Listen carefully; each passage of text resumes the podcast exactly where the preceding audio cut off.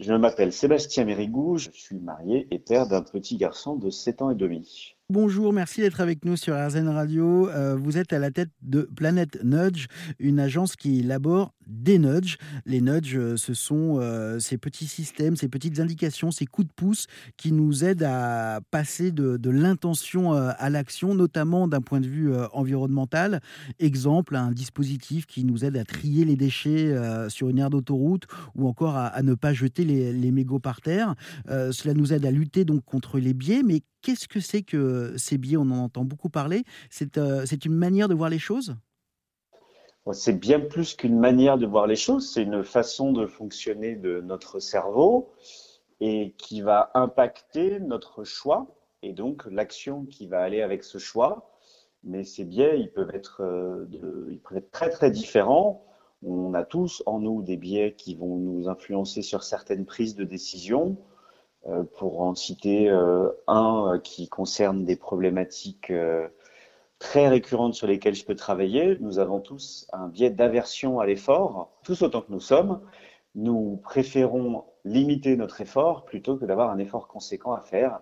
Et donc, par exemple, quand il s'agit de faire un long chemin avec un déchet en main pour aller le jeter dans une poubelle, hélas, dans pas mal de cas, ce trajet est beaucoup trop long oui, ou même euh, celui, l'effort qui peut être moindre, mais qui peut être tout aussi compliqué, d'enlever, de, trier les déchets une fois qu'ils sont dans le sac.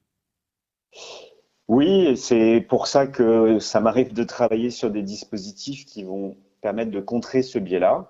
On anticipe le biais en proposant des dispositifs d'information qui permettent de trier les déchets en amont, avant qu'il ne soit trop tard.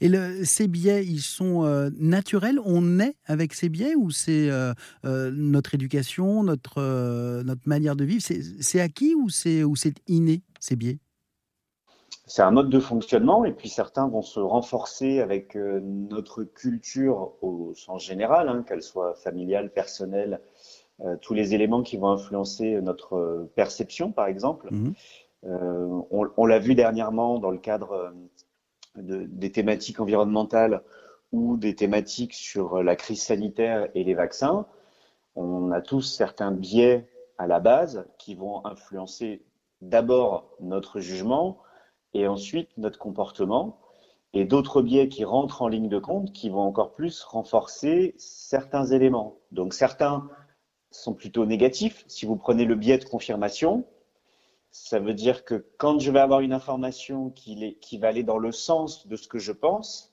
je vais lui accorder plus d'importance que des informations qui n'iraient pas dans le sens de ce que je pense. Et quand bien même j'aurais tendance à avoir une information qui va dans le sens de ce que je pense et dix qui disent l'inverse, c'est plutôt celle qui va dans le sens de ma pensée qui va me confirmer ma pensée et mon raisonnement et donc les actions qui vont avec plutôt que les dix autres. Sébastien Mérigou, avec euh, votre agence Planète Nudge, vous aidez aussi les entreprises à créer des, euh, des nudges hein, pour euh, inciter les collaborateurs à adopter un, comportement vertueux. Oui, alors il va y avoir deux approches différentes. On va travailler plutôt sur des solutions dans le cadre de comportements bien précis. Le tri des déchets, finalement, on en revient à la méthode que j'emploie déjà actuellement.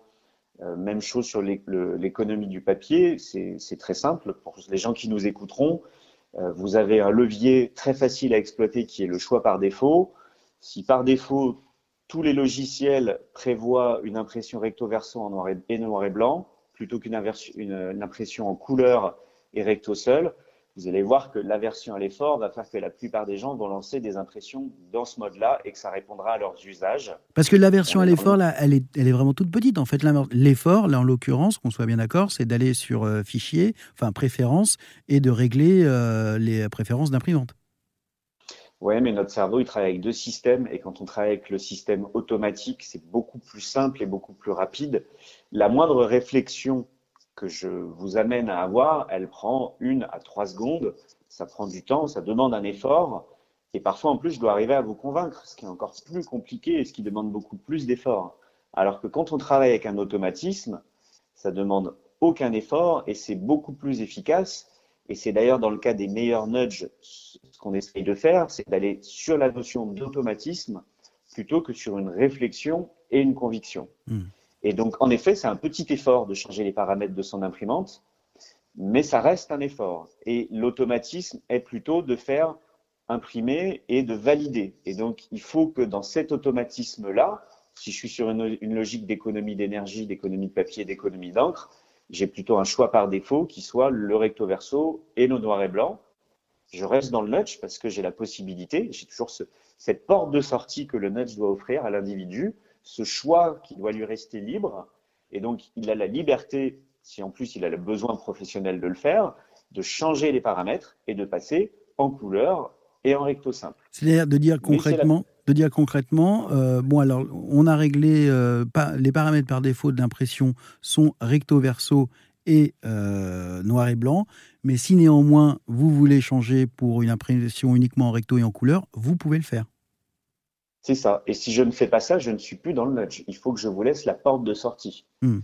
Sinon, je suis dans la contrainte ou je suis dans la loi. Et donc là, on revient sur des anciens moyens qui étaient déjà à disposition de l'ensemble des parties prenantes. Et alors, bah, justement, vous parlez de, frontières ou de, limites entre tel ou tel euh, concept. Il y en a une autre que j'aimerais aborder avec vous, c'est celle qui pourrait être aussi fine euh, entre le nudge et le marketing. Elle se situe où, cette frontière?